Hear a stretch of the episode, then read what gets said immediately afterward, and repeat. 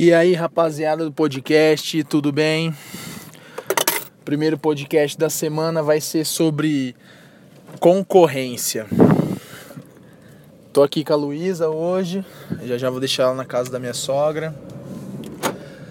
E aí, o que, queria, o que eu queria falar com vocês é algo que nunca vai acabar, que é a concorrência no mercado de trabalho no mercado em geral, não só por vaga nem nada. Hoje, hoje o meu foco, eu queria que focasse mais assim, por exemplo, o que mais está em alta hoje, na moda, entre aspas, é o Uber versus os taxistas.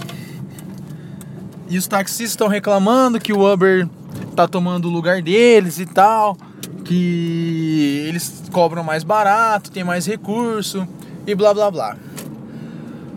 Aí eu pergunto para você, como vão, como que o governo, no caso a prefeitura de São Paulo ou das demais cidades vão barrar sempre uma nova tendência para melhorar e tornar a concorrência para o consumidor melhor, entendeu? Mais concorrência, sinal de menos preço mais baixo e benefício mais alto. Aí eu penso, falo para você, eu sou corretor de seguros. Eu vendo seguros há 9 anos, quase 10. Como eu vou, por exemplo, na minha profissão, só o corretor vendia. Aí entrou o banco. Como o corretor de seguro vai barrar o banco? Como o corretor de seguro vai barrar aquelas corretoras online para vender seguro, seja ele feito da maneira correta ou não para o segurado, no caso nosso cliente. O que, que eu tenho que fazer para vencer essa concorrência que por mais desleal que ela seja, eu dependo disso para sobreviver. É onde eu uso, ah, a hora que você bater, você vai precisar de mim, você não precisa ligar pro 0800, entendeu? Isso é o básico. Mas, por exemplo, o taxista. O taxista ele tem a fama de quê? De preço alto, má prestação de serviço, é fama de querer toda hora ir pelo caminho mais longo para ganhar na corrida. Sendo que ele pode fazer um, um caminho em 5 km, a maioria deles faz em 8 km para ganhar 3 km de combustível. O Uber não, o Uber ele te dá internet, ele te vende bebida, ele te dá um conforto às vezes mais que o taxista. Querendo ou não, você pode reclamar do Uber no, no, no, aplicativo que ele é descredenciado. Ou seja, a fiscalização e o benefício que o Uber traz em relação ao taxista é muito, mais muito, muito superior. E aí eu falo para você, por que o taxista, ao invés de reclamar do serviço oferecer ao, oferecido pelo Uber, por que, que ele não tenta igualar ou superar para tentar não perder os seus clientes? Porque o que acontece? O, o, cara ele não quer saber se o cara é Uber ou taxista, o cara quer saber de benefício, de preço e de, de seja honesto. Esse negócio do, do, do Uber e do, do taxista é a mesma coisa, por exemplo, lá atrás, quando tinha profissão no banco, você ia sacar um dinheiro. Tinha um cara que te entregava o dinheiro. Aí o banco resolveu colocar o caixa eletrônico. Como que o cara que é do caixa vai tentar provar para o banco que ele é melhor que um caixa eletrônico que só gasta energia e funciona 24 horas por dia? Entendeu? Aí eu falo para você, não exi não tem como barrar as novas tendências, seja ela no mercado ou fora do mercado. O que a gente tem que pensar é o que, ah, beleza, os robôs estão vindo aí. Aí eu falo para você, como é que o, uma empresa ela vai preterir, preferir um, um ser humano ao robô? Qual é, por exemplo, o seu diferencial em relação ao robô? O robô, velho, ele é extremamente, ele vai ser extremamente detalhista e perfeito. O que pode acontecer uma vez ou outra ele quebrar, mas em um, dois dias ele tá funcionando e vai funcionar 360 dias no ano, 24 horas por dia.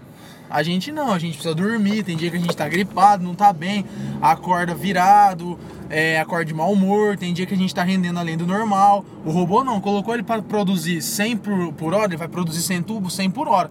Nós, seres humanos, não, nós podemos produzir 90, 87, 120, 130, 100, entendeu?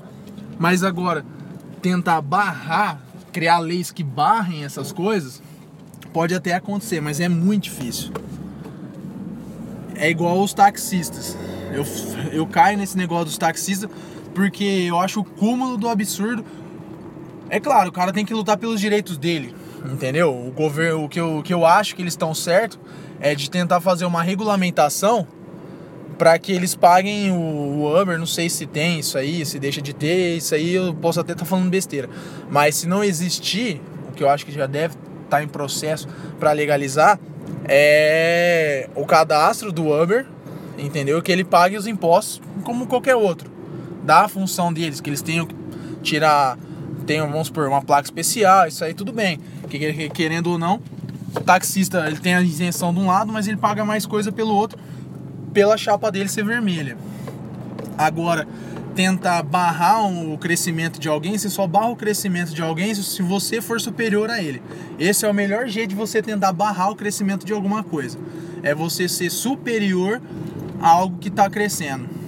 O Uber, ele viu no, no, no ramo do táxi uma grande insatisfação dos clientes, querendo ou não de... Ah, às vezes o cara vai andar sete quarteirões à noite o táxi tem taxista que pega, mas tem a maioria deles não pega. Vai sair de onde ele tá aí, levar o cara para andar 2 km ganhar 10 reais. O cara não, ele prefere esperar uma corrida de 5, 6 ou até mais quilômetros e ganhar 50, 60, 70 reais. Então assim, o mau serviço, a má, a má prestação de serviço feita durante anos, ela tá sendo. É, como é que eu posso falar? o maior prejudicial pela fama dos taxistas.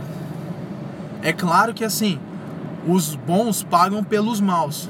Quem é um bom taxista, presta, presta um excelente serviço, pode até ter perdido alguma coisa de cliente ou de, de sei lá, é, de passageiros, essas coisas. Mas não perdeu tanto que nem um mau taxista. Porque quando o profissional faz o trabalho bem feito, ele entrega a, além do que o, o cliente tá esperando, seja ele um conforto dentro do carro ou sei lá, um benefício extra. Esse cliente jamais, jamais é uma palavra muito difícil, muito forte, mas dificilmente esse cliente vai procurar outro prestador de serviço, ainda mais numa cidade como São Paulo e Rio de Janeiro. O que eu queria falar era isso, que a gente pode até lutar contra, mas é muito difícil a gente barrar uma nova tendência. Seja ela no táxi, seja ela no, ramo, no meu ramo, no ramo do seguro. Nós não conseguimos barrar os bancos, muito pelo contrário, nós tivemos que aperfeiçoar a nossa prestação de serviço, os nossos benefícios em relação aos nossos clientes, porque querendo ou não, o cara vai lá faz seguro com o banco. Se o seguro do banco for melhor que o meu, eu perdi. Não, não tem choro nem vela. Antigamente você podia utilizar que ah, o banco é, faz seguro errado, o cara não entende seguro. Realmente ele não entende seguro. Ele entende de é, bater meta. É isso que bancário entende, bater meta. Ele pode até pensar, vou colocar aqui que vai dar um descontinho aqui, lá na frente não vai dar, não vai não vai atrapalhar em nada se o cara bater o carro. Muito pelo contrário, são os detalhes que fazem toda a diferença no seguro. Uma perguntinha que dá 5, 6 reais de desconto no valor final pode fazer o cara perder um patrimônio de 50 mil reais.